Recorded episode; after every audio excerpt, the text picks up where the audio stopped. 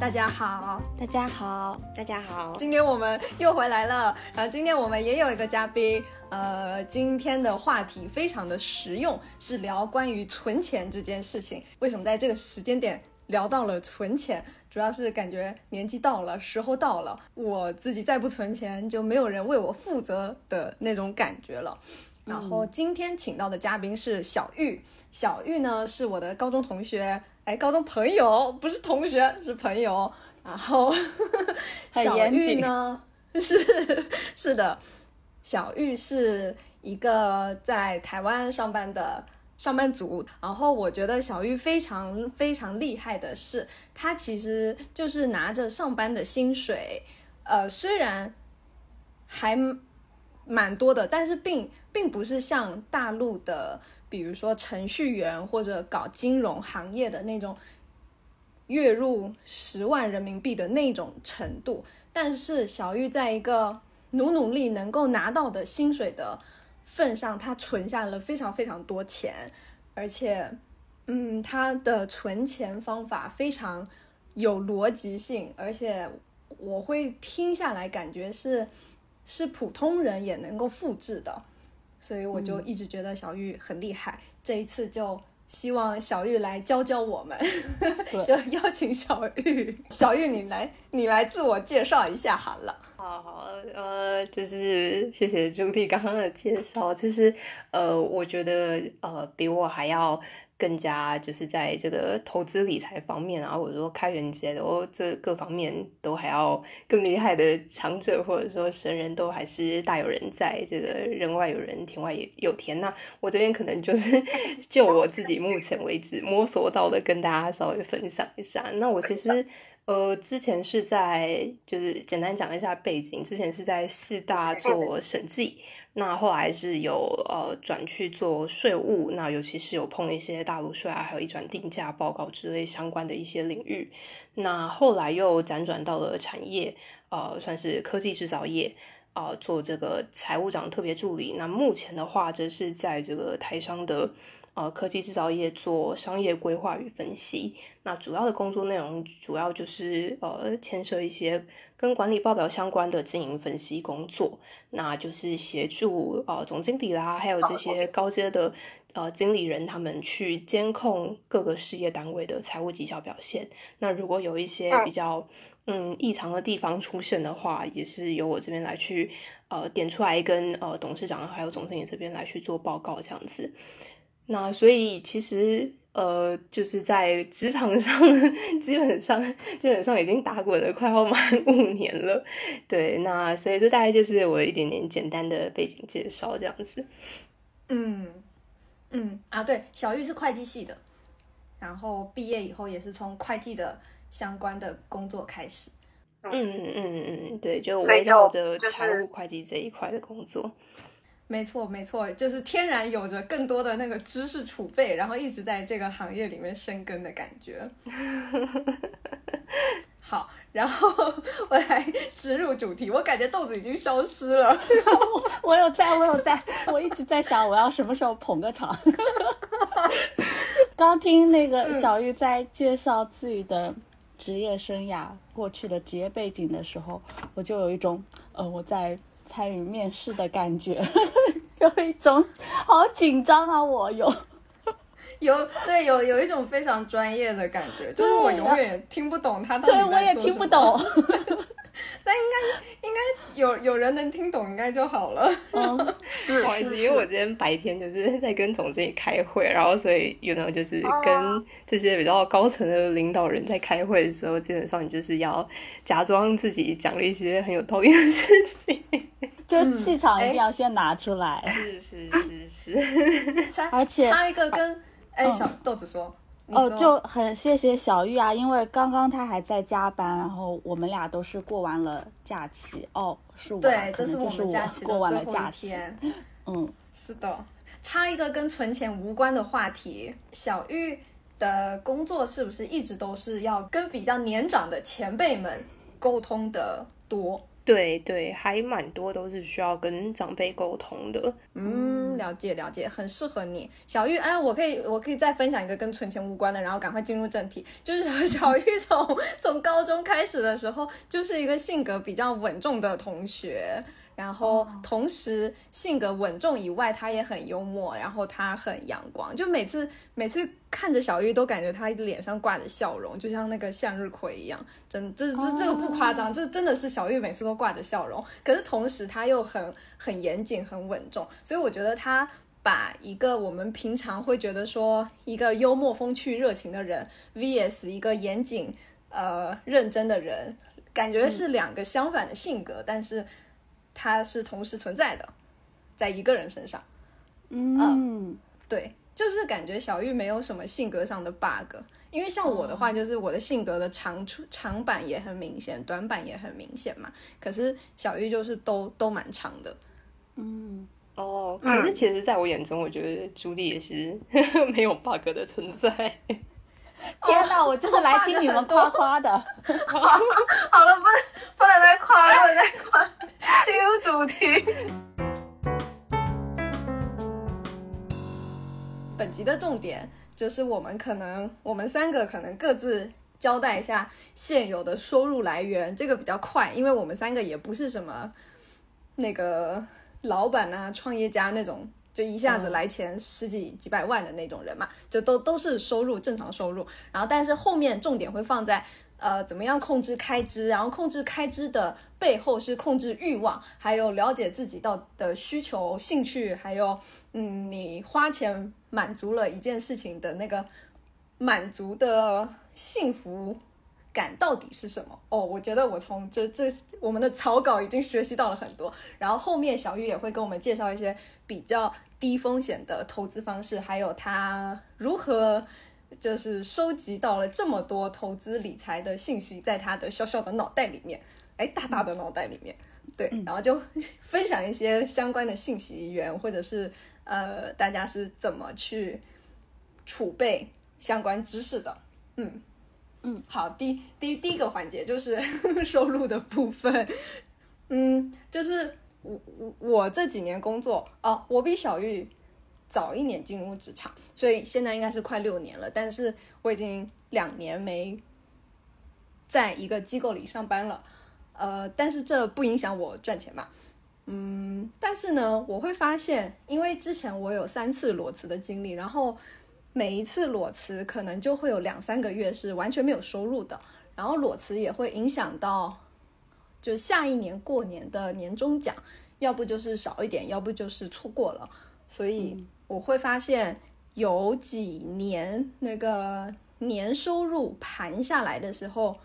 嗯，裸辞其实影响蛮大的，嗯。哦，对，然后那个自由职业，自由职业就是可能月收入就是人家会听起来觉得很高，可是自由职业就是不可能有年终奖，而且自由职业其实风险很大，就是你虽然干完了这个活，然后可能有个小几千块，可是呃，人家人家说不定会赖账，就还是要去催这样子。哦，要催收那个账款。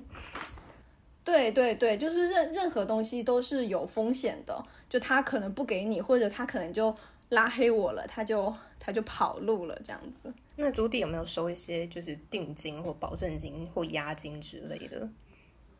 对，其实应该是要收比较好，但是我现在的客户都是老客户居多，所以也就没有再弄得这么复杂了。哦，了解了解。小玉可以说说那个你近五年的。每月薪资成长幅度，然后我来跟大你讲完以后，我再跟大家补充一下，就是台湾的薪资成长幅度 平均值。对对对，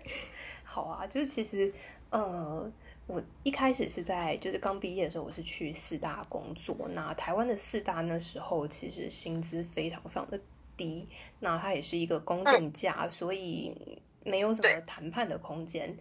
那我到了四大之后待了两年，就尤其是后来转到台北做税务之后，我就发现说，在事务所，呃，你真的要很 top，就一定要到最顶端的这个百分之二十，你可能要当到资深的呃这个经理或者是会计师的时候，你才有可能拿到很高的薪水。可是在此之前，你可能三十四岁、三十五岁，你甚至都还拿不到呃就是台币一百万这样子的数字。所以当时我就觉得，嗯，这样子对我要在收入上呃。追求一些成长其实是很困难的，所以后来我就决定要转型成为在产业里面做财务分析这样子的工作。那当时也是咨询了很多呃，不管是在大陆工作也好，在台湾工作也好的学长姐们，就是也有去问说，在在这一行里面，他的这个薪资的天花板大概是多少？那比较心里面有个底之后，就开始往这个方向去做转职。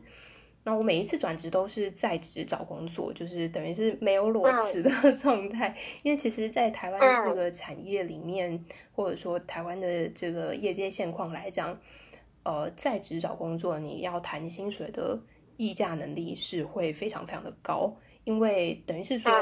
你今天不是没有公司要的状态，你是有公司要，而你在选择一个更好的去处这种概念，所以相对来讲，薪资的议价能力就会变得很高。那尤其是如果又是在同业里面，比如说，呃，我离开事务所之后是在一间呃科技制造业，那这间科技制造业公司跟我现在的科技制造业公司，他们其实是属于同一个产业。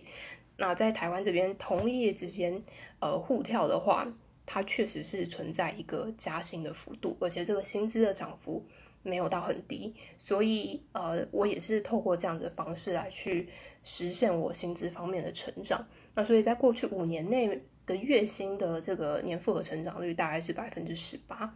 那年薪的年复合成长率大概就是落在百分之二十二，所以算是一个 我还蛮满意的呃一个成长幅度这样子。呃，问问号，提个问号。那个年薪跟月薪不一样的点在于，年薪还包含了年终奖之类的嘛？对对，像我现在的公司，它有非常多的奖金，包含绩效奖金，然后年终奖金，还有三节礼金，以及团队绩效奖金等等，就是非常非常多。对，那甚至就是也有像是。呃，如果当年度公司营运的好的话，它也会有员工的分红，所以这些零零总总加在一起之后，你的年薪可能就会呃还蛮高的一个数字。所以我整体算下来的话，就是呃年薪的年复合成长率是比月薪来的更高一些。哦，好棒啊！好厉害，好厉害哦！我可以说一下，就是小玉每次那个想跳槽的话，她可能都是今年就开始计划明年要去待哪一家公司，然后她会在接下来的一年里面非常努力的去收集信息，并且去尝试呃面试或者改简历这个这些动作。哦，对。所以当时准备跳槽是已经有非常明确的想要去的地方才去面试呃投简历的吗？有一个方向在那，但是不太确定具体要去哪一个公司或者哪一个产业，只知道说，哎，我想要做的，呃，我们叫做方选，或者说那个职位的职能是什么样子，就是大概有一个想象跟跟了解。那但是并没有去限制说，哎，要去哪一个产业，或者是呃，一定要在哪一间公司这样。嗯嗯，对，那那就是刚刚回应到说，哎，朱棣刚刚有提到说。呃，这个找工作通常都都大概会提前半年到一年，对，因为其实我觉得，呃，机会或者说，嗯，好的公司、好的机会，它其实不一定在你确定要离职的当下，它立刻就会出现。我觉得好的机会是需要时间去等待跟去呃磨合跟谈出来，因为其实。这个谈是就是谈判的谈，因为其实呃很多时候你可能面试到第二、第三关，有进到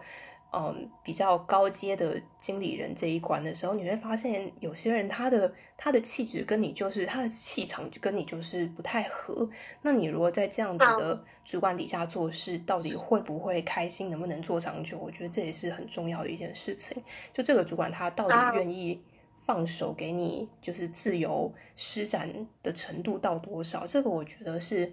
呃，也是我现在很看重的一个部分。因为如果我可以挥洒空间很小的话，那我觉得相对来讲，它的发展性啊，或者说你的成长的幅度就没有这么的大。那更遑论说你下一步呃想要再谈更高的薪水，或者是画一个更大的愿景，那其实就相对来讲会变得困难一些。所以呃，我会觉得在找工作这件事情上，我不会给自己可能三个月或者是两个月就一定要找到这样子的目标，而是会给自己更长的时间，六呃六个月或者是一年这样子。对，然后台湾的经济因为比较平缓嘛，就是可能近近十几年来是比较稳定的状态，所以可能呃。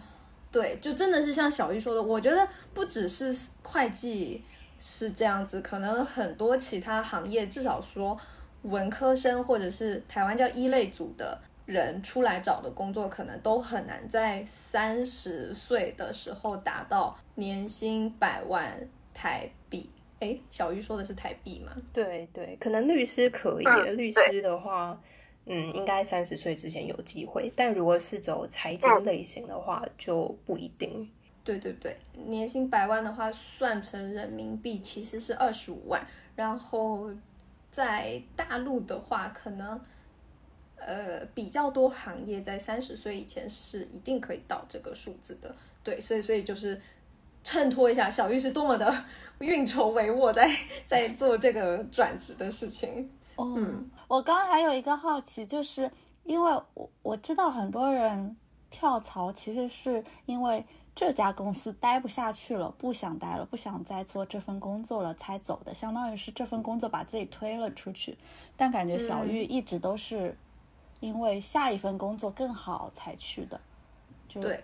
哦，我也感觉，我也感觉是强啊！对我刚刚为什么说小玉就是像向日葵？因为我在小玉的身上感受不太到那种具有毁灭性的负面情绪的那种能量。对，因为就我觉得光是从你为了要确保下一份收入是更好的，达到你的预期的，然后可以为此长达半年到一年，可能你白天上班应付老板，晚上还要去想着。就是要要去面试，要去跟别人聊，就是然后你要保持六个月到一年，心态都很稳定，去执行自己的规划。这个本身就是很需要一些正面情绪加持。对，其实从从事务所离开的时候，呃，当时。当时转职确实是比较，就是我们说这个推力大于拉力，也就是说，可能当时这个逃亡感会比较重一点。那但是后来在产业呃转职的话，主要就还是以呃这个拉力为主，就是下一个机会对我来讲更好这样子的这样子的一个情况呃为主。那至于说就是呃刚刚主体好像有提到说，哎，刚刚最后一块是讲这个呃。等下，我刚我刚刚突然间忘记，主体刚刚突然你说情绪吗？哦，对对对对对对对，没错。好，嗯嗯，OK，就是关于情绪这件事情，其实我自己有的时候也会也会少少的失落，因为毕竟就是像你提到说，早上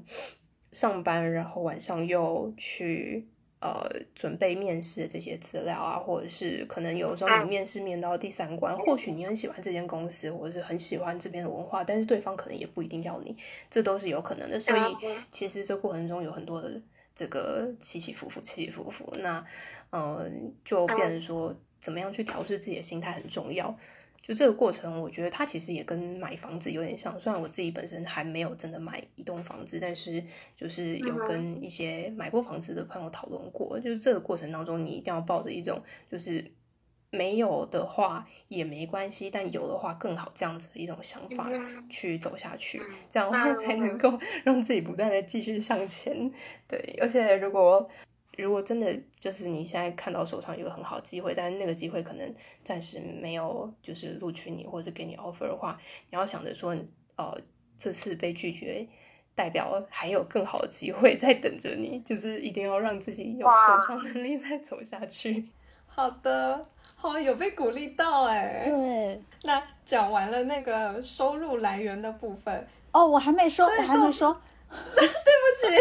来吧，豆子，没关系，我我就是浅浅带过，就是我的收入组合非常的简单，就是就是工资，而且嗯，薪资增长就是非常缓慢，因为我可能就没有很会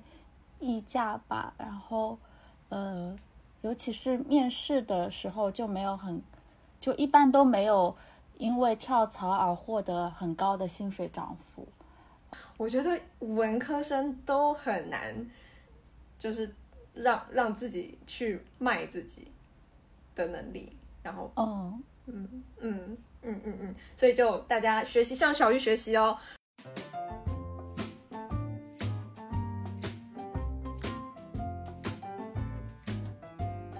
控制开支的部分，存钱的部分，我我我先给大家介绍一下，就是小玉最厉害的地方就在于她她赚的算是一般多多啊，从从从大陆的角度来看就一般多多，但是她能够存的就是超多，嗯，然后而且她存钱不是说努力一年存个多少。然后就结束了。他的存钱行为跟已经刻入了那个 DNA 里面，就是可以连续好多年都这样子存钱，我就觉得非常厉害。然后像我自己的话，呃，哦，我今年开始记账了，然后截止到二零二三年四月，我每一年的呃不对，每一个月的月支出都超过了人民币一万块，这啊这是包含了房租。对，但是就是非常的夸张，就很难、很没有节制的一个人。然后，对，所以在在存钱的部分，我就是个小白。我等一下会疯狂跟小鱼请教。然后那个存钱的部分，其实豆子也是。我觉得蛮会存钱的，但是豆子比较是苦行僧的存钱法，在我看来 就是哦，可能你只是看到了我苦的方面啦。OK，好了，那你等一下为自己辩解。好啦，好的，可能豆子也有他欢乐的一面，我们待会可以听听看他欢乐的一面。好，那你们谁先说？哦，我可以小玉先说。嗯嗯嗯，好啊。就其实我这边，嗯，关于。开源节流里面节流这一块的话，确实，呃，其实有很大一部分，这个说来惭愧，是因为是因为呃，我不用付房租啊，那也没有在外面租房子，所以就是在这部分确实可以省不少。那而且我现在就是呃，是主要是住在家里面，那我家又离公司非常的近，所以在通勤方面的成本确实是低不少。呃，在一开始我在。就是四大工作的时候，那时候四大离我家非常的远，就嗯单趟通勤大概需要九十分钟，那个时候它的通勤成本就非常非常的高，所以后来我在找工作的时候，其实也有考虑到呃离家近不近这个这个方面，因为其实通勤成本它也是一个很难以去节省或者说难以去降低的一个费用。OK，那回到回到就是呃房租跟通勤以外的部分来讲的话，还有就是呃一般女生可能比较喜欢买化妆品，但因为我其实是在 科技公司上班的，所以就不太需要化妆。大家基本上都穿的比较随意，或者说比较轻便一点点。那本身我也没有去做什么美甲或者是美睫之类的这种这种呃美妆。那另外就是买衣服方面的。哦，费用其实也还蛮少，我大概半年会买个一次，一次是几件？一次可能就是五到六件左右。哦，那也还好，还不是特别苦行。就是买衣服这方面，其实呃，我比较喜欢极简的风格，然后也比较喜欢可能。呃，同一个色系的衣服，所以基本上就是在这方面也也也没有太多的花费。那旅游的部分，好像我台湾有蛮多女生是喜欢旅游，但是我自己本身对于旅游没有很很很很这个很高的喜好，因为其实，哦，我本身是会认床认枕头，就以前可能大学的时候觉得还好，但后来就是出社会开始出差之后，就发现自己好像。每次只要出差去去外面这个饭店过夜的时候，就会睡得不太好，所以这个年纪增长之后，就开始觉得需要睡得好很重要。那所以后来我出去出差都会自己带我自己习惯的颈枕去饭店那边过夜的时候可以睡。那所以目前呃这几年就比较喜欢呃半日游啦，或者是一日一日游不用过夜的那种旅游方式。那所以一年过夜的旅游次数大概就是一到两次左右而已。对，所以相对来讲就是旅费的花费也比较少一些。那朱婷你说，过夜是说比如说两天一夜、三天两夜这样子？对对，没错，就是需要住宿的那种花费。因为其实，在台湾，我觉得旅游的，呃，这个开销里面，除了交通之外，住宿也占了很大的一个部分。对对对，这是肯定的，肯定的。嗯，对。那除此之外，就是像比如说一些书籍啊，我也比较偏好就是买二手，或者是去图书馆借。那所以这个部分我也比较少的开销。对，那我主要的开销其实，呃，在以休闲这方面来讲的话，就是看一些传统戏曲啦，然后可能去做一些指压按摩啦，还有就是跟朋友吃饭。我跟朋友吃饭的这个消费的金额，基本上我不太会去设定一个呃上限或额度。那因为在这个部分，我会觉得它带给我很大的，嗯，带给我很大的舒压的感受，所以这个部分我其实是。不太会去限制这方面的开销，对，那对，我先讲到这一边好了，我怕就是时间上可能占太太多太多比例太重，所以我我知道我之前听台湾的博客，他们会说一个储蓄率，储蓄率是，哎，就是当月的存能够存下来的钱占到我当月实际的收入的多少。然后我就觉得很可怕，我的储蓄率可能有有一半以上，我就觉得很不错了。小小玉的储蓄率这样子能够到八十吗？嗯，应该有到百分之六十八，就是接近七十左右。哎，很精准哎，六十八，这样子有七成哎。对对对，这个是这个是哦，七成好高哦，我的天啊，天哪，我 我的储蓄率。好，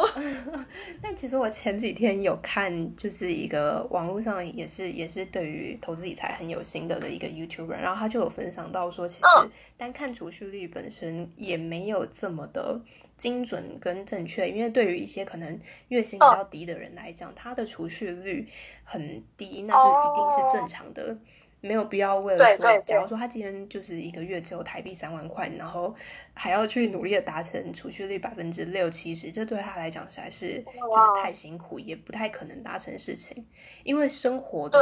生活成本它是有一个固定的呃基准在的，它不太可能说无限制的压缩。那那个呃那个统计有说大概到多少收入？的话，储蓄率应该要多少嘛？就说他有没有那个各个收入对应的推荐储蓄率这样子？嗯，这个倒没有，但是我听他分享的时候是有大概讲说，可能月薪三万的时候，储蓄率大概二十 percent 到三十 percent，就是百分之二十到百分之三十左右。那当月薪来到可能五万，又就是台币五万多、六万多的时候，你的储蓄率就可以来到百分之六七十。那当你的这个月薪再往上走的话，就可以尝试看看把自己的储蓄率再往上。拉到百分之八十这样子，哇，好好的好的，大家我来翻译成那个人民币，就是月入过万的话，储蓄率要尽量到百分之六十到七十之间，然后如果月入 月入两万的话，就是要到八十哦。哎，可是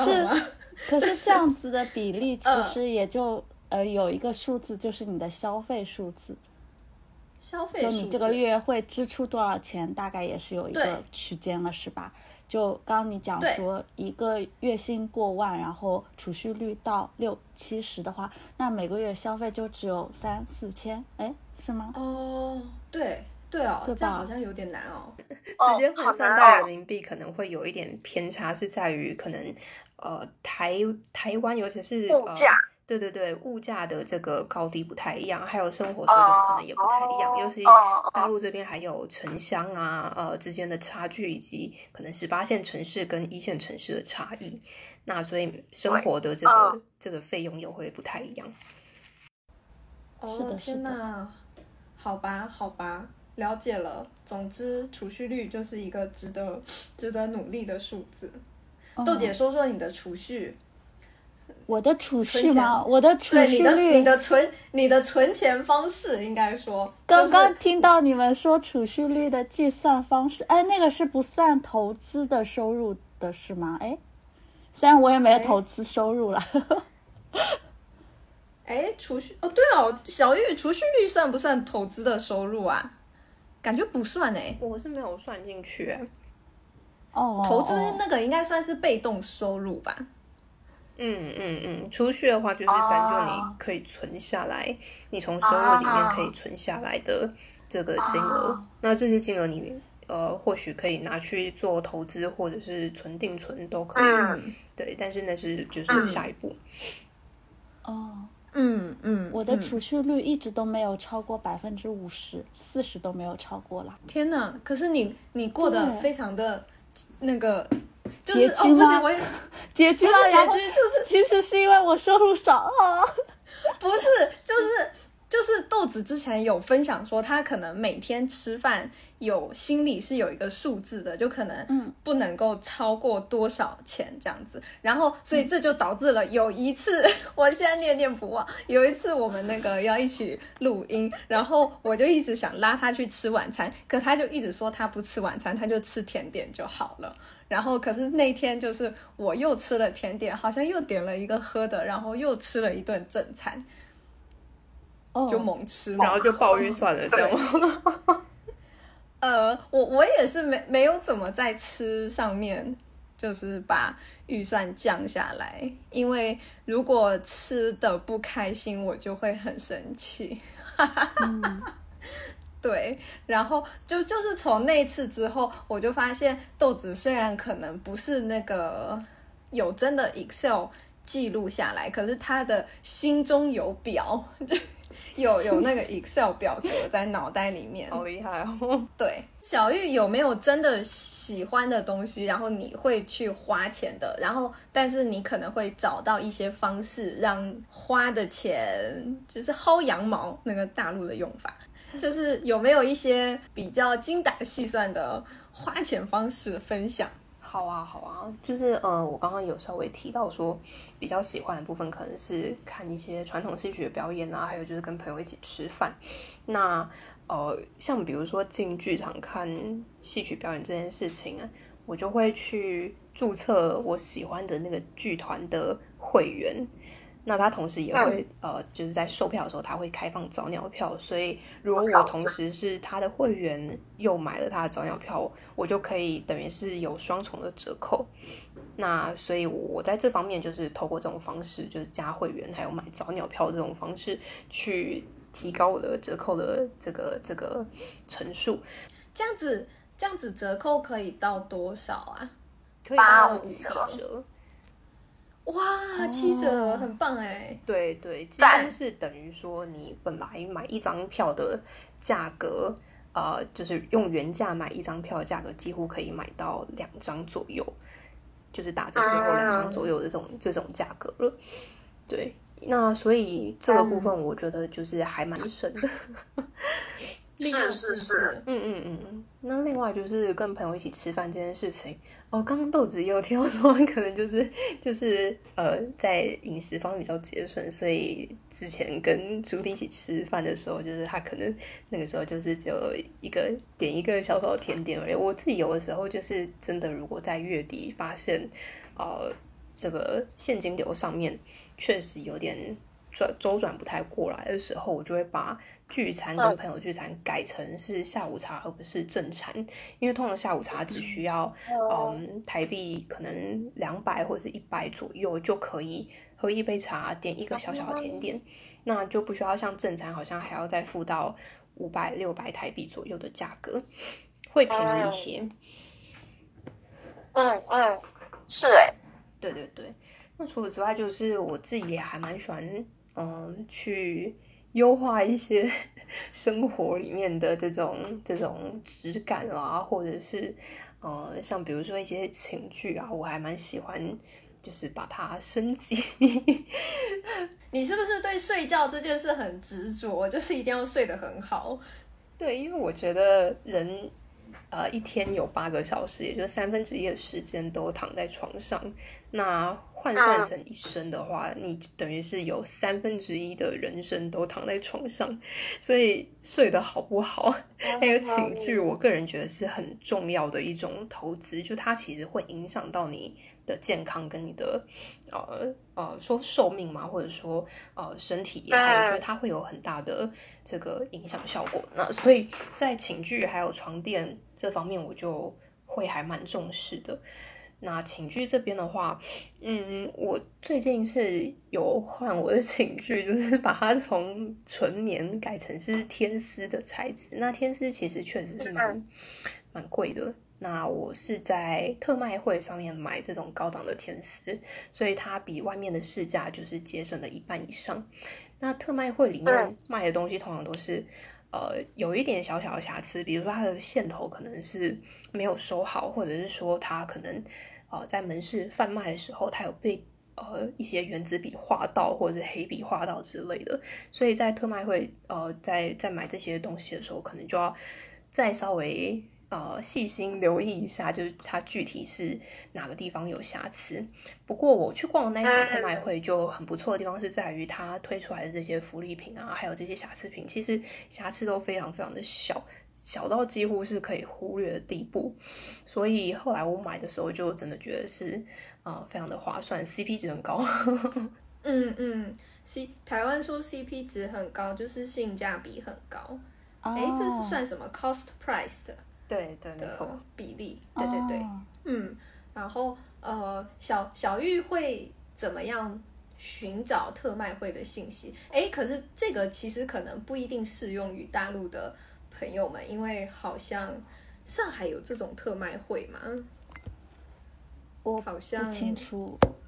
因为以台湾来讲的话，特卖会也不太会是一个广为人知的消息或资讯，就一定都是要去嗯这些这些资讯比较多的呃那种脸书社团啊，或者是相关的嗯线上的这种 PTT 版，你才可以。呃，得到这些资讯，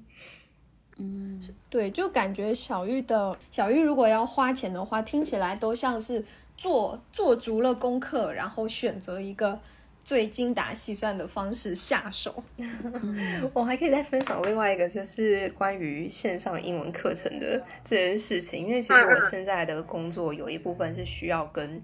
呃，就是海外的这个同事去做沟通，所以在英文口说上其实是会需要有一定的能力。那我但是在台湾这边，嗯，大部分还是以讲中文为主，所以我会需要有一个嗯环境是让我可以就是继续保持我的英文的口说的语感。那我一开始在台湾找各种线上英文家教平台的时候，发现他们价格都还蛮贵的。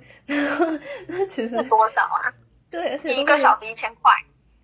呃，一个小时一千我想一下，一个小时至少会。应该说半个小时是五百台币，所以一个小时一千哦，那就是一千，对对对，嗯，哇，我好有那个 sense 哦，好好好，你说你说。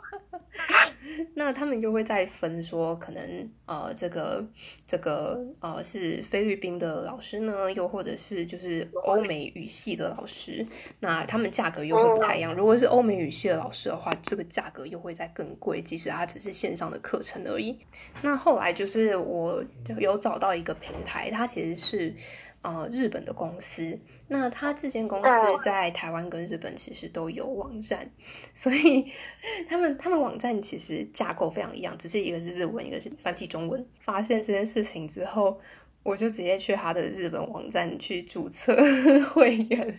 然后用日币购买他的课程。那因为其实日币跟台币之间的汇率。换算来讲的话，嗯，用日币直接买下去会比台币买课程还要更便宜。尤其现在日币就是一直前一阵子一直在走跌，那最近其实也没有回升很多，所以其实 在这方面来讲的话，就是可以用汇差去呃买到更低廉的一个一个线上英文课程。我记得我后来是用。相当于台币一千块买到一个月可以八堂，等于是一堂课一百二十，我也就是比台湾在砍半的价格，买到课程。天哪！那这样子你，你比价花了多少时间？你有算进去吗？嗯，我那个时候好像只花了一天还两天，就找到他在日本的这个网站。感觉小玉如果在上海的话，我们可以抱小玉大腿，他应该知道很多 这样的省钱妙招。有人抱你大腿吗？应该很多人会就是跟着你来买买买。在台北跟着你买就会不出错。对啊，因为就是我觉得，呃，透过汇差来去买这个英文驾照课，确实。呃，这个性价比非常的高，因为在台湾很难找到这么低廉的价格就可以就可以购买的英文课程。那甚至有很多它需要绑约，就是你要绑至少两年或三年。所以很多在台湾买这种线上英文课程的同学，他可能就是一次都要付好几万出去的那一种。那像我这样，就是等于是说非常非常的划算。嗯 嗯嗯，了解哦。对，其实上，哎，应该说就是整个大陆，不管是小红书还是 B 站，都有蛮多那种省钱博主的感觉。小玉其实也很适合，就是很厉害。说起来，豆瓣上面好像还有什么，呃，也是有相关的小组，然后大家都会乐此不疲的分享自己怎么样省钱的小妙招什么的。是叫什么呀？抠门联合会。对对，哎，自嘲啦，大家都是抠门女孩。然后对对对，还有那个呃，fire fire 小组，就是 F I R E，就是有。对对对，早日财务自由。对对，然后大家就会一起在里面。互相鼓励对方说：“赶紧存到，比如说存到人民币一百、两百、三百，然后之后就用被动收入来养自己。”嗯嗯，所以你跟豆子都有在这个社团里面吗？没，呃，没有，没有，但但感觉还蛮有兴趣的耶。接下来可能会看看。嗯，我可以先就是插入一个。算是回应刚才小玉分享的这些东西的一个疑惑，就是对于我这个花钱不，哎，就是花，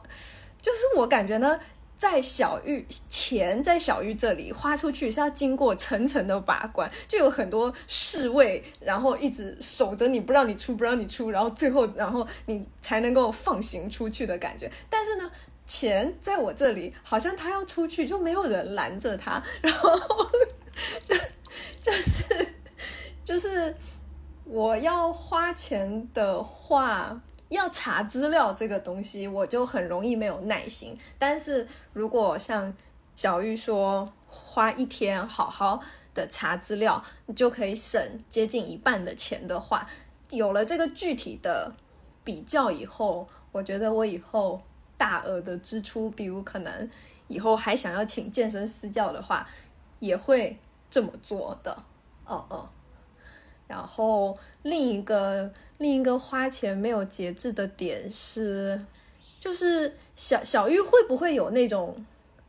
因为爽所以消费的情况？就感觉说今天花这个钱我会很快乐，你就你就无脑。刷，呃，或者是你会怎么样阻挡这种情况的发生？啊，你们两个都可以分享。豆子，你不能不能退出。对啊，豆子可以先分 享。请大家，请大家救救我。哦，我那我那我先聊聊，就是刚刚听下来，就是一个是降低物欲嘛，可能哎，可能对小玉来说不是降低物欲，只是她的物欲没有在衣服、化妆品这些。大多数人会有的东西上面，然后另一个就是可能会花时间去研究更更省钱或者性价比更高的呃购买他们的方式。嗯，但但感觉朱棣刚刚聊下来，我我对你的消费其实大致的感觉也是，就是你可能是怕麻烦型，就是 呃可能会宁愿花钱去买一个高价的东西，但是你获得了。更多的其他的服务啊，就是比如说你可能买一个，你更愿意买一个组装好的柜子，而不是一个宜家的柜子自己装，会是这样吗？嗯，是的，我是的。然后啊，我可以举一个例子，就是之前我的男朋友他想要换一个更好的显示器，然后我也想要，正好想要一个那个给电脑一个大的屏幕。嗯，我就说那我给你五百块，你把显示器，你把你旧的显示器给我，同时你帮我装好。就实际上，实际上他说他他当时买这个全新的显示器可能。可能都不需要这个钱，可是，可是我就想说，我真的不会装，我也不想研究，然后我愿意多给你钱，呃，去研究。但是呢，但是后来，后来，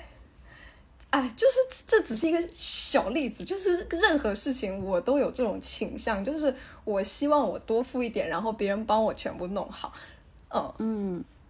但是这样子的话，好像最终他没有训练到我自己。哦，感觉可能就是不同的消费的习惯。嗯嗯嗯，然后可能也是，就是你说的，就是花钱买爽感。但是，嗯，在回应刚刚你说我就是那天的那顿饭，那天给你留下印象很深的那个小蛋糕，就是没错。对我来说，对我来说，可能那那件事情不是很苦的一件事情，就我甚至自己会爽到，就是因为我呃那天达到了自己设定的小小的目目标。然后就没有额外的开支，嗯，就而且而且我觉得跟小玉说的，跟比如说有时候出去社交的支出会选择，嗯，喝咖啡、下午茶，这个是相似的，就是在在这样的情况下，其实，嗯，吃饭不是重要的，跟人聊天才是重要的。然后我我对我来说可能。嗯，出去吃饭有两种情况，一种就是为了食物本身而出去吃，一种就是为了见朋友而出去吃。就前者可能我愿意花钱，后者其实我是跟会跟朋友说啊，我最近没钱，我们可以可不可以尽量挑便宜的吃？有可能路边摊也没关系，就可能就是这两种。嗯，我为为我自己辩解到了吗？我我感觉我感觉好像有点 get 到，因为你的心里有当日的存钱目标，或者是当月的，所以你达成的话，你会获得那种呃形而上的快乐。嗯嗯，那这个是实体的消费不一样的，然后可能实体的消费在你心里的优先级没有那么高。对对。嗯，那还有一个问题哎，你们刚刚都说到那个自己吃，哎，不是，就是说到跟朋友出去吃饭，小玉是会会吃好一点嘛？但是如果说月底你也想存钱，你就会约咖啡。然后豆子是不不会避讳说想省钱这样子。那你们自己出去吃饭呢？因为我很容易自己出去吃饭，也每天就是花一百多块。就比如说，呃，我再举个例子，就是我刚刚大约是六点半出门，其实我只是要去买一个洗脸的海绵，可是我就想说，既然我就都已经搭公交到了徐家汇了，那么我就再去买一杯这个芋泥米麻薯牛乳茶，好厉害哦！这什么饮料啊？这什么？蛮好喝的，然后。然后呢，我就想说，哎，既然我已经开了我要喝碳水的这个口了，那么我就再去买一个奶油糯糯鲷鱼烧，这个花了我十五。然后呢，吃了鲷鱼烧，我又发现，如果今天晚上只吃碳水，好像不太够。然后我的我的思路真的是这样一点一点过来的，因为其实那个时候其实已经一分一秒都在流逝，马上就要七点半了，那差不多七点半我就应该回。往回走，因为我们今天八点录，约好要录音，所以我的脑袋就是在短短的几分钟内冒出了这么多消费的可怕的想法。然后我我后来呢就想说，我要补一点碳水以外的东西，然后我就又花了五十五块吃了一碗拉面，一百好像就这样没了。哎，这样是什么？二二加十五加五五。啊，然后加四块九的海绵。其实本来我只是要去买那个四块九的海绵，但是他就他就就这样流走了。但是你买到了非常充实和快乐的一个傍晚。就我会觉得，可能以现阶段来讲的话，我会更重视吃的健康，而不是就是金额的高低，因为其实，在台湾来讲的话，嗯，如果要吃的健康健康的话，就是一餐可能消费的金额也不会到太低。那通常能够很低的话，大概都是一些比较呃营养比较没有这么均衡，或者说可能油炸类偏多的这种状况。所以其实。呃，在饮食方面，我会觉得健康更重要。那营养素均衡跟充足、跟充足是算是重点吧。那至于说金额的部分，我倒不会说限制太多，因为我之前其实大学的时候，那个时候我也跟豆子有点像，就是我会一天设定给自己在饮食方面，呃，只能吃多少。金额的这个这个费用，记得当时我在吃呃自助餐，就是那种可以自己加什么样的菜色的那种那种称重为主的呃餐厅吃饭的时候，我甚至还会把就是里面的水把它沥干，比如说蒸蛋然后青菜，我会把水沥干之后，对对对，就只是为了要去省那个一两块啊两三块这样子。可是就是呃开始出社会之后，开始吃饭之后，我觉得嗯。也不是开始吃饭，应该是说出社会开始有一点呃收入之后，我觉得在饮食这方面就比较不希望呃去去亏到自己，尤其是如果你都已经这么努力在工作赚钱了，还是让自己吃的健康一点比较好，这样以后以后不管是工作也好，或者隔天的这个精神也好，都会嗯比较好一些。嗯嗯，OK，我好像有点 get 到。哎，但这里又想扯一个，就是因为感觉有时候好吃和健康又是两个相悖的方面。比如说，有的人就是会吃沙拉，但是他并不喜欢吃，是为了健康才吃它。那小玉是其实是对食物的口腹上面的欲望没有那么强烈吗？嗯，其实也还是会有，但我之前有看过一种理论，那我自己实践过，也觉得还蛮适合的，就是也蛮实用的一种理论是说，如果你今天真的很想要吃某一种，比如说嗯油炸类啊，或者是这种炸鸡啊、薯条之类的这种垃圾食物的话，那你可以先先让自己吃营养的食物，吃完之后再去吃这些，因为其实人在。最饥饿的状况之下，就最不容易管住自己的意志力，或者说最不容易做出对自己身体最健康的选择。所以，呃，先让自己不要有饥饿感，不要有饥饿感之后，再给自己一点点的炸物去作为小小的奖励，这是 OK 的。就是因为毕竟已经没有饥饿，你已经饱了，所以在吃炸物这件事情上，你摄取的量就会相对来讲就会比较小一些。哦哦，啊，我懂了耶。嗯哦好，从两位的反馈，虽然两位没有直接反馈我如何就是省钱，但是我好像就是我有 get 到说，一个是其实我的确是吃了这么多东西，确实获得了很多的快乐，但是我增加了很多负罪感，所以我在当下就刚才的当下是没有意识到，其实花了这个钱的确有买到一些些。精神上的安慰，嗯，那如果说这个精神安慰就是今天其他东西都没办法给我的，那它就是值得的，嗯。嗯，我很认同你刚刚说的，就是饥饿的时候先吃营养的东西。啊，我可以我可以分享，就是这四个月以来记账然后省钱的一大来源，就是我之前每个月。吃饭要花三千人民币出头，然后这个在上海，如果说是你比较常跟朋友聚餐的话，是有可能的。但是，呃，好像我也没有那么常跟朋友聚餐。好了，不管，反正这个在上海是比较多人会有的一个数字。但是 现在自己煮的比较多了以后，而且我自己煮的话，像我之前去年有两个月是比较。频繁的自己煮，可是那个时候我就是苦行僧式自煮法，全部都水煮，然后就每天都吃的很痛苦、很清淡，把自己搞得很难受。所以后面那个办法没有办法持续，我就又断了两个月。但是呢，嗯，胖了，所以所以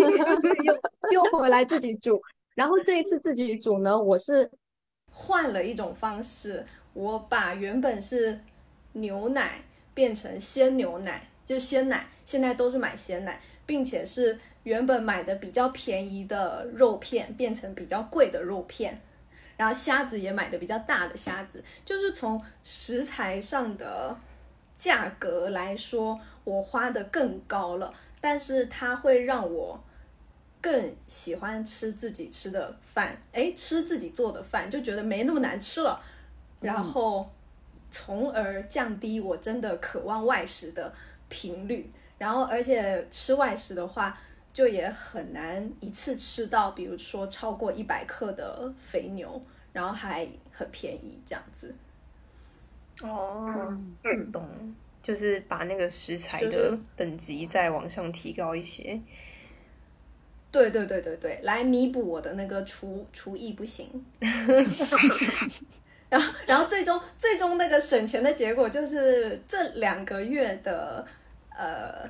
食物花销就是吃饭花销，大概都在两千，就降低了三分之一。哦哦，是哦。不过在台湾，如果要自己煮的话，我觉得好像也不会比较省哎，因为呃，如果说是两个人，就人数有到两个以上的话，去分摊这个自己煮的餐费还有食材费会比较划算。可是如果是自己一个人的话，嗯，相对来讲，我自己算过是没有比较划算的，就没有比外食划算。是哦，嗯，哦哦，是不是台湾的农产品比较比较贵啊？蔬菜没人供应，也是蛮有可能的。但因为我自己之前，嗯，大学的时候有一段时间是自己煮，结果发现我也没有比较便宜，因为等于说你有很多食材都是。自己一个人去承担，那但是你自己可能也吃不掉这么多这么大量的食材，所以有些会浪费。那这种情况之下，就会变成说会呃相对来讲性价比比较没有这么的高。那如果是两个以上去分摊的话，就会性价比比较高一点。嗯，懂懂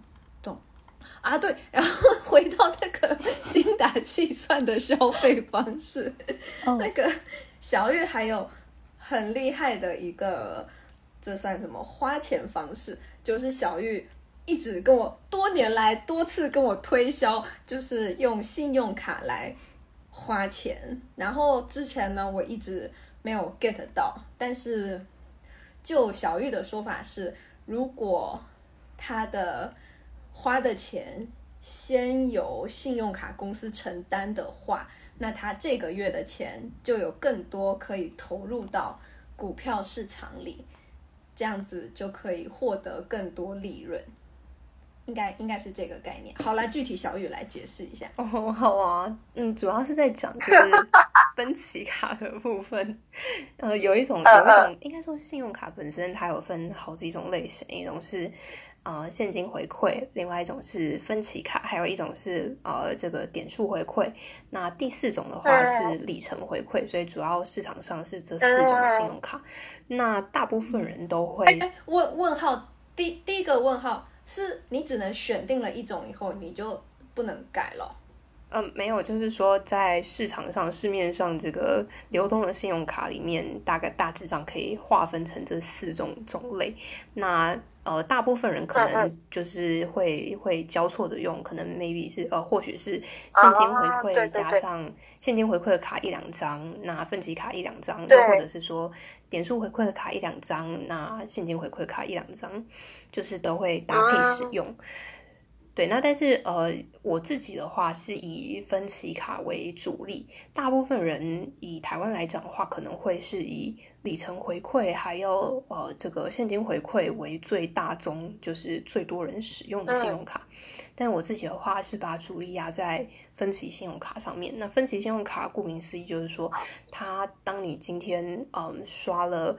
用这张信用卡去刷了一笔消费的时候，这笔消费只要达到一定的金额，它就会自动帮你做零利率的分期。那零利率很重要，是在于说它等于是一个无息借款给你的概念。那也就是说，如果今天呃你消费一千元台币，它帮你分十二期啊，我们我们讲一千两百元好了，这样算比较方便一点。就如果你今天消费了一笔是一千两百元的。花费。那刷下去，它还帮你分十二期，所以每一期你只需要付台币一百元。那这样的好处是在于说，你呃每一个月只需要付台币一百元，所以现金流停在你手上的时间会比较久。它不会在第一个月就直接把一千两百元都支付出去。那现金停在手上的时间比较久，它就可以为我们带来比较多的现金流。那现金流多一点的好处就是在于，呃，它可以配合你的投资。像比如说，呃，台湾这边的台股，台股的这个惯例通常都是，嗯，第二季的时候宣告股利，第三季的时候会发。发放这个股利，所以你只要在啊，等于是说他在除夕之前，也就是在大概是在五六月之前，你先把这些钱，先把这些现金流投入到股市里面，那你就可以在第三季的时候拿到鼓励收入。所以这对于投资方面来讲会非常的有利。对，大概是这样一种操作方式。那只是说，因为其实，嗯。好像蛮多人对于信用卡会会有一种害怕或者说担忧，因为确实以前哦台湾也有出现过卡债，那个时候卡债就是 很多人他去动用了一个循环利率，但其实如果信用卡如果能够记得就是不要去预借现金啦，不要动用利率进行分期，呃不迟缴信用卡款，那也不要去刷超过自己负担能力的消费，还有就是每一期的。应缴总额都要把它缴足，那这样的话，基本上信用卡其实是一个可以帮助自己理财的很不错的一个工具，大概是这样的概念。相当于用了，比如说分期八期的信用卡，那就是原本我应该花掉的那个钱，它可以停留在我的手上，最长会有八分之一的部分，它多停留了八个月。嗯，应该说，呃，用八期来讲的话，可能会有点难去做，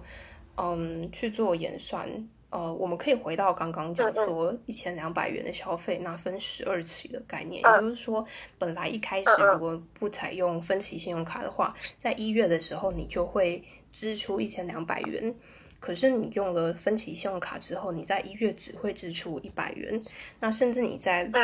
呃，六月之前，也就是我们说这个除权息之前这段时间里面，你的支出变成只有六百元。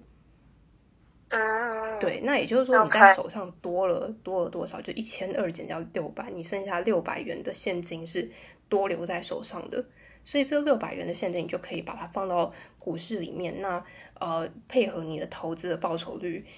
嗯，像现在我自己操作的话，大概是百分之五左右，所以它在它等于是在第三季的时候会吐回来百分之五的报酬率，所以你六百再乘上百分之五，就是它第三季会回馈给你的这个带来的报酬。哦，了解。所以我来用我具体的那个呃支出来算哦，假设我一月到耶。一月到四月总共花掉了，假设是四万五好了，人民币。然后我要除以完蛋，要除以多少？除以除以十二，然后除以十二再乘以四，对不对？除以十二再乘以乘以六，就如果我们要算说，就是上半年，呃，应该说应该说呃。可以帮你留在手上的这些现金流，哦，我对对对，这样子我就还能够多留两万块人民币在我的银行里。那么，如果这个钱全部放到了很低风险的投资理财的东西里面，像小玉说的，有百分之五的报酬率回报的话。那么我就多了人民币一一二五，好多呀！对对对，就是 等于说这个一一二五，它它就是你的你的回馈回来的这个报酬，而且这个就算是我的被动收入，就是我不需要呃劳动，我只要计算好了，它就是一定会过来。对对，那这个的好处是在于说，其实你资产在应该说投资，它其实最重要两件事情，一个是越早投入越好，另外一个是本金越大越好，所以配合这种分期卡的方式，你就可以达达成这两个目标。你可以让你的本金就是越早实现越大的越大金额的这个目标，所以它。呃，经过复利之后，你其实，在下一个年度，在下一个年度，每一个年度都透过复利，它产生上去的这个金额本金就会非常的可观。对，那把费用延后，它还有一个好处就是，如果像我这种呃，配合这些这些嗯薪资成长的的调整啊，还有这些嗯年薪也好，月薪也好，对这方面有一些计划性的增加的话。那以后的薪水会一定会比现在来的高。这种情况之下，你把费用延后到以后去做缴纳，其实是非常健康的。嗯，那那小玉的那个记账方面有可以分享的吗？呃，小玉的记账表格也非常非常的像一个公司的财务报表。哦，那个其实是我之前粗粗的瞥了一眼。哦，我现在已经让它就是进化到第三代、第四代了。就其实那个记账表是我从网络上看到的，那刚好有一个有一个 YouTube 的这个这个频道，他们就是刚好有在。嗯，就是有提出这样子一个概念，叫做满月记账。那满月记账的意思就是一一个月记一次账。我觉得这很好，是因为其实在我也是，对对，因为其实之前呃，我尝试过每天记账，也尝试过每周记账，尝试过就半个月记一次账，但是完全都没有成功过。所以后来改成这种一个月记账一次的方式之后，就真的可以坚持下来蛮久的。从二零二二年开始吧，呃，二零二零年开始就一直记到现在。对，所以其实，所以你以前没有记哎，你以前没有记的时候也很省哎。以前没有记的时候就是。呃，有点像豆子这样，就是会自己给自己一天的规定的花费，但是可能就是大概大概抓一个数字，没有办法很清楚知道说到底现在手上资产是多少，还有就是呃一年到底会花到多少的金额。就我觉得记账本身它呃很重要的地方，它是为了要比较分析跟跟优化，而不是单纯为了记账而记账。对，那记账它，对对，就是等于是说，像我从二零二零年一直记到现在，我可以很清楚知道我一个呃，我一个年度到底呃会需要花到多少的呃这个费用，还有就是我可能这个嗯固定的支出又是多少，就我可以去做很多分析跟跟比较。对，对对对，那我针对消费的部分还有去做。很细致的划分，就是划分了九大类，有什么生活支出啦、税费啊、孝心费啊、呃有形投资啊、无形投资、健康投资、保费、送礼，然后休闲娱乐这些。所以你要去做分析的时候，就会非常的方便。你可以去做一些输入啊，或者是做一些比例上的去的分析。那你就可以去跟，甚至你可以去跟你年初的时候，呃，对于各个类型的消费比例。定下来的这种预算比例，你可以去做比较，那就可以知道说，到底你想象中的花费跟实际上花费落差在哪里，那甚至它是不是吻合的，这些都可以去了解。所以是除了每个月要记账以外，呃，当我们比如说记满一年以后，我们可以根据今年的消费，然后给下一年做一个预算。我觉得有一个预算的。表还蛮重要的，然后还有一个是说总资产，诶，因为有的家庭他可能是有房子有车子，然后他可能有房贷或者是他有房租收入，嗯，就他的总资产可能不仅限于工资，然后这样子就是所有东西要整合在一个表上的那个东西也还蛮重要的。嗯，对，因为其实像收入也好啊，还有支出、生活支出也好，这些他们都只是一个现金流入跟流出的概念。可是资产本身才是就是，呃，你手上的资产流着，资产的成长幅度，那个其实也非常的重要。所以我也会每个月去计算说，那我现在手上的资产，呃，它的成长幅度是多少？嗯嗯，每个月哦，每个月都要记资产成长幅度。对对对，因为其实我现在还没有房子，所以主要都是一些股票啦，然后还有一些外币等等的，所以要计算金额还蛮简单的。但如果像你刚刚讲说，诶，有一些买房子啊这种的话，他可能要去查那个价格，就相对来讲每个月查比较困难一些些。嗯，可是像你的话，你是有很多张信用卡嘛？这样子你要记每个月的支出，会不会？哎，就等于说你每个月记的支出跟你实际上的支出是不一样的，因为已经分期了。就这种情况会怎么办？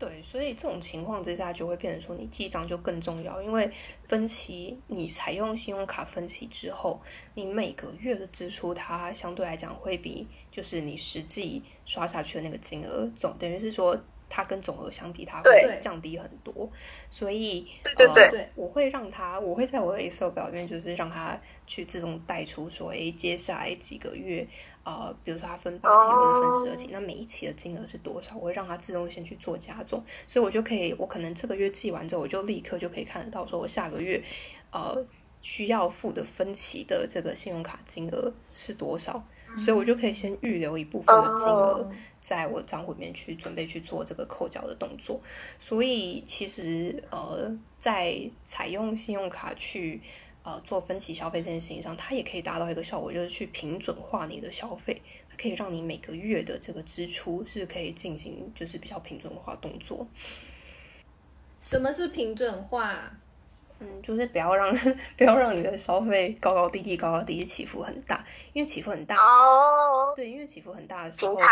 你对你要去呃预测就会变得很困难。那品种化就是让这条消费的金额的线让它起伏不要这么大，而是可以去一个稳定，它可能会落在一个范围之内。了解，所以是信用卡会告诉你总共的欠款。加上这个月要还的欠款吗？还是他只会告诉你这个月要还的啊？嗯，他会告诉你还剩多少没有到账，所以他会告诉你这个月你要付多少钱，以及你还有呃剩下多少金额还没有付给他。那除此之外，他还会再告诉你说，现在呃这个月是第几期，也就是说他现在呃等于是。你还剩下多少个月还还需要再去缴纳金额给他？哦，了解。天哪，嗯，对，所以这些你就可以去推算的出来，每个月你的就是接下来需要付给信用卡公司的这这一笔款项是多少？这样记账也还蛮不容易的。对对对，但是如果把一些 Excel 的公式设定好的话，我个人觉得不会太难。豆子有什么要补充的吗？呃，失语，持续失语，你有开始记账了吗？哦，从上次聊，上次聊完之后，我就有开始记账哦。但是，嗯，只是我现阶段只是让自己知道大概花了什么样的钱，以及这个数字大概是多少，以及。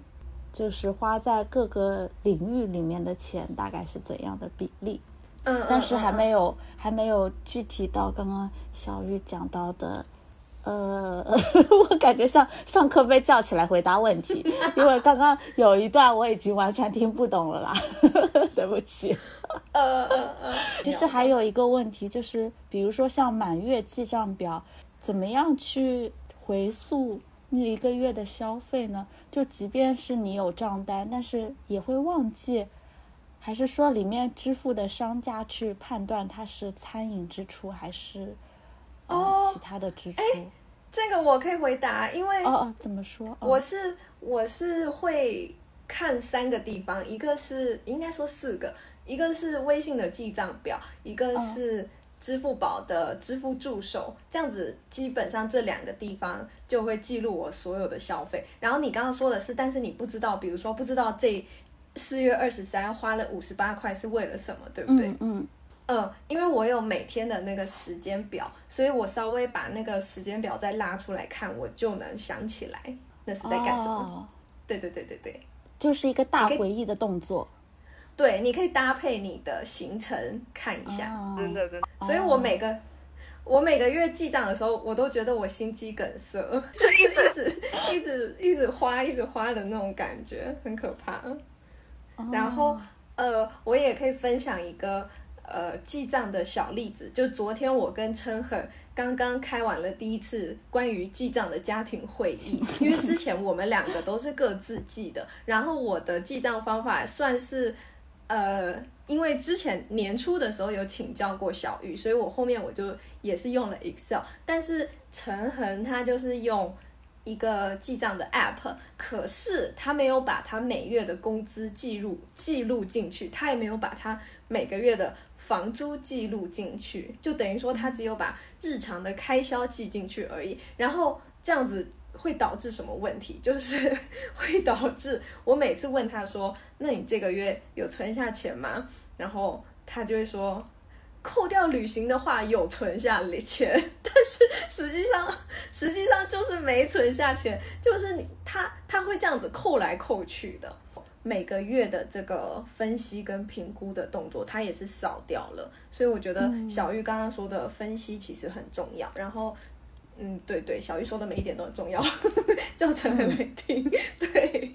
对，简单分享一下，因为其实我觉得可能比我更厉害的也是大有人在。那我可以稍微简单讲一下，就是像在我说年初预算这件事情上，我会比较建议说是用比例的方式来去做预算，而不是限定特定金额的方式做预算。因为呃，可能每一个年度的这个年收入或者说年薪，其实它会随着像我们刚刚一开始开头讲到说，可能会有一些奖金啦，还有就是可能当年度公司的景气好不好。它的分红也是会上上下下去去波动，所以我其实会比较建议说，在定预算的时候是用比例的方式来去定预算。那以我自己来说的话，就是在呃健康方面，我会放比较重的比例上去，就是不太会去牺牲掉它。但如果是在可能呃有形投资啊，或者是休闲娱乐方面，就不会呃压太高的比例上去，因为呃这这三个种类。呃，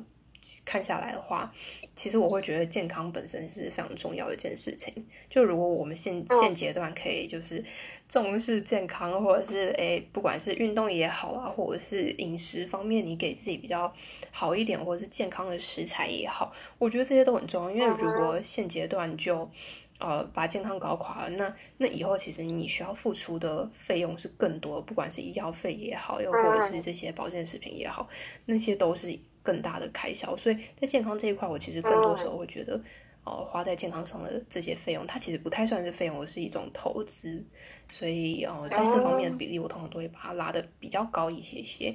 因为其实健康如果没有了，就是钱再多，我个人是觉得也没有什么意义啊。毕竟，嗯，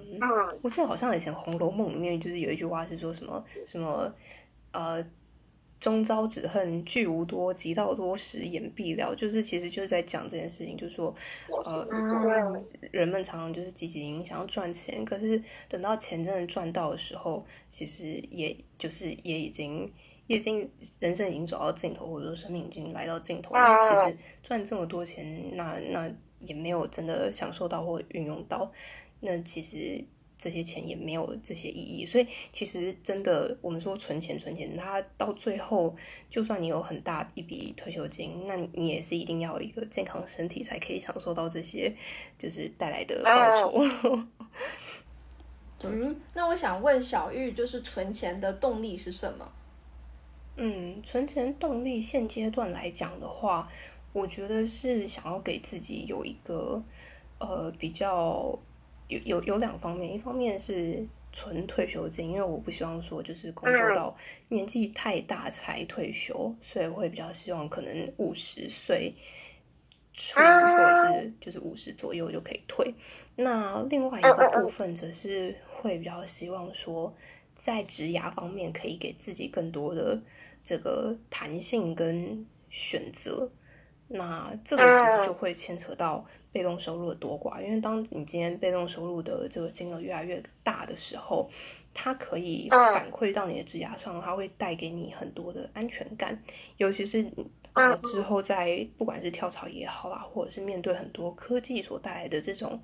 嗯工作上的改变，像呃最近有这个 AI Chat GPT 啊，或者是。或者是一些呃 RPA 自动化的这种流程，它所带来的冲击，很多人说，哎，这些它会取代掉一部分的财务工作，或者取代掉一部分的呃金融方面的工作。那如果这些东西它真的冲击到的时候，呃，我们在这个这个经济上，至少至少不太会有一些负担。那我觉得这对我来讲是非常有安全感的一件事情。所以主要是这两方面是带给我比较大的动力。是哎，是哎，很棒哎，所以有了安全感跟提早退休的两大动力以后，它就能够驱动你，一方面是精打细算，一方面是会积极的去寻找性价比高的那个花钱方式，然后寻找低风险的投资标的，这样子。嗯，对对，就主要是这两块动力。还有另外一个部分，其实就是我自己本身 就比较喜欢买低卖高这样子的一种一种呃概念，所以其实，在消费上，我自己也是常常会觉得说，如果可以找到。呃，性价比高的物品，或者是买在一个好的价位，买到物超所值这件事情，会带给我很大的快乐。所以不光只是，就我知道有些人可能他花钱花下去的那个瞬间他是快乐的，但是对我自己来讲的话，花下去钱的那个瞬间不是快乐，但是但是当我知道我花下去是花在刀口上，还有就是性价比最高这件事情，会带给我最大的快乐。嗯，买低卖高的快乐展开讲讲，这是什么概念啊？这是就是确认自己的眼光很棒，还是说确认自己做了对的选择？嗯，我觉得可能比较偏向后者，就是呃，你可能找到了一个别人都不知道或者说别人没有发现的一个好东西那种概念。等于说那个东西可能它是被，就是它的价值是被低估的，所以。也可以换个角度来讲的话，有点像是这个千里马看到伯乐的这种想法，就是他看到一个东西被低估，那他今天用一个比较低的价格买到一个呃相对来讲高价值或者说可以提供更高的呃快乐感的一个一个物品的时候，他其实保持的想法跟伯乐找到千里马这种概念是类似的。嗯，懂。哎，对，其实小玉前面还有提到说，应该说漏提了，但是我来补充一下，就是小玉，小玉在花钱的时候，小玉是会计算自己的爽度的，可以这么理解吗？就比如说今天你坐公交去逛街，可能三分快乐，如果坐。如果骑摩托车去逛街五分快乐，如果打车去逛街八分快乐，是会这样子计算，对不对？对对对，就是 可能回应到你刚刚一开始有提到说，哎，花了钱会很爽，但是可能不花钱不会很不爽这件事情。对，那这个主要就是看说，呃，不花钱的不爽度有多少。那如果不爽度大概是介于零到三十的话，我就会觉得。呃，就就就还是维持原样，就不一定要花这个钱。可是如果是介于三十到五十的话，就会有点犹豫这样子。那如果不爽度是大于五十的话，就 就把钱花下去吧。对，我懂。我觉得这是一个很好的花钱守卫的概念，哎，就是这样子。我真的是可以把这个钱有一个无形的评估。对对，而且其实我觉得，嗯，花钱之前你可以多思考几次。这个多思考并不是单纯为了省钱，而是可以更加的认识自己。就是今天这笔花费，它花下去，或者说有这样子的需求，它到底是这个需求的背后，它存在是因为什么？它其实可以就是更深入去让我们。呃，了解说到底自己的这个需求本身是什么？他有的时候可能只是一个情绪没有被照顾到，又或者是说他其实只是另外一方面的需求，他其实可以被呃另外一种方式解决，而不是一定要用透过呃花费买某某一个物品来去解决它，就是等于说它是一个认识自己的过程。好棒，真的真这个真的很棒。对，因为感觉嗯，或者说不是不是，我只是想表达说好棒啊，就觉得因为小玉讲的其实就是认识到。自己需求表面的需求背后真正的需求嘛？对对，我我拿我自己举例，就是像我刚刚出门前，其实心情可能只有两分，但是我当时没有注意到，我就是猛花钱，然后回来以后，哎，心情九分，所以其实这一百块钱给我提升了当天假设有七分的心心情水平，那其实应该是。呃，这么换算一下，应该是还可以。但是如果我刚刚冲动的买了一个买了五千块的私教课程，那可能它就没有那么划算，因为心情也很难到达满分嘛。嗯嗯，对，确实。呃，这个这个习惯是小玉本来就有的嘛，就是说你会回来看一下你的心情，还有这件事情带给你的开心程度。嗯，其实一开始并没有，就是我在刚出社会的时候，我也曾经有一段时间是，呃，消费不精准，就等于是说，我记得好像有一次最大一笔消费是台币二十万吧，然后那个时候就 一次之间就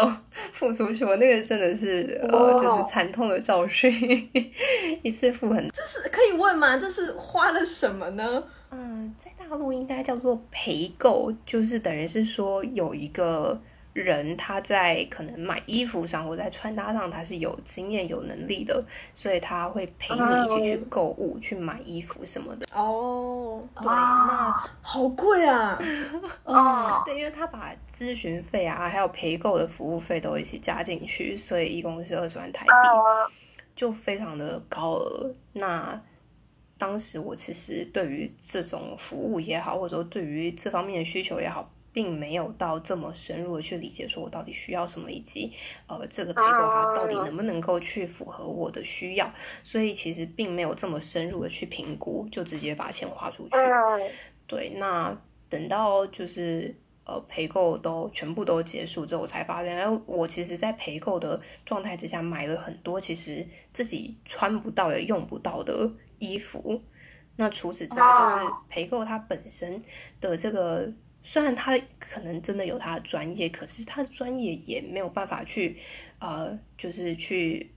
呃，吻合或者说去满足我的需求，跟我所在的这个职场环境对于服装的需要，所以等于是说这二十万就是 打水漂的概念。从那之后，我才就是慢慢慢慢会会开始跟自己讲说，就是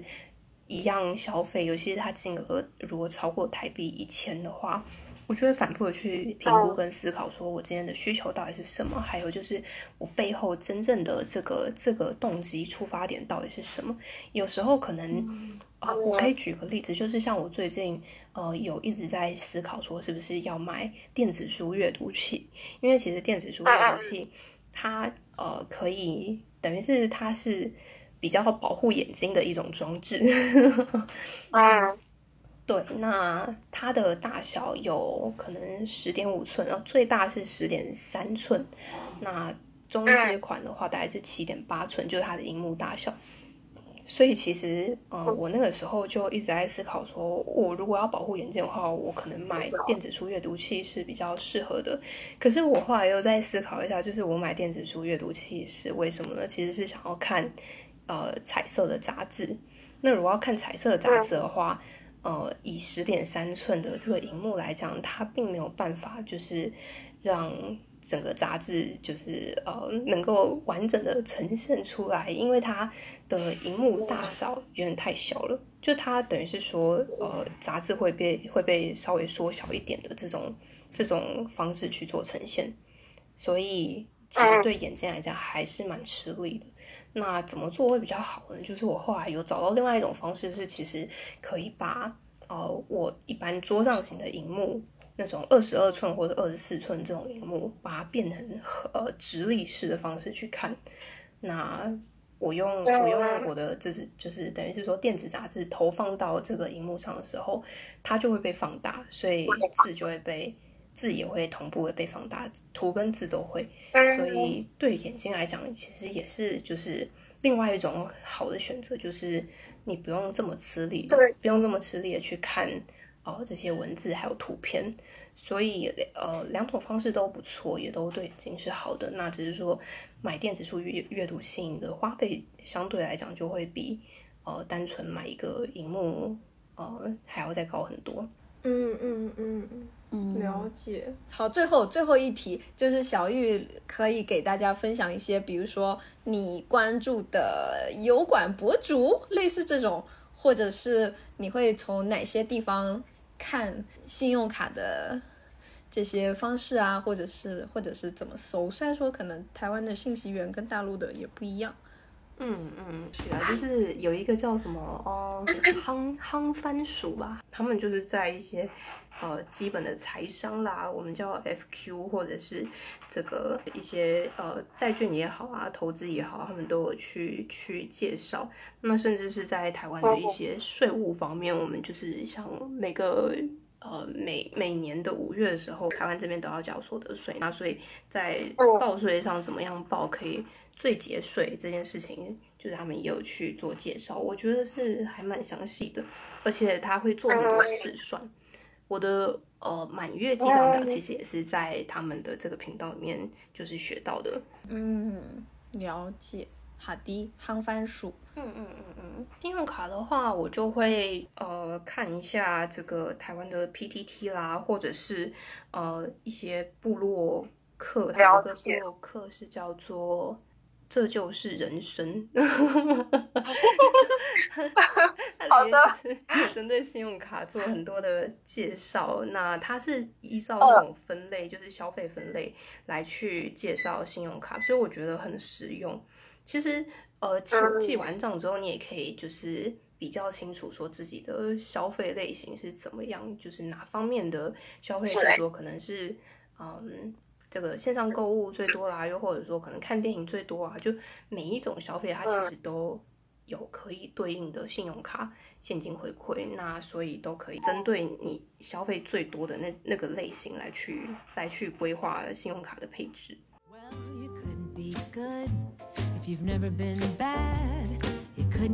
小小玉要有没有就是最后想跟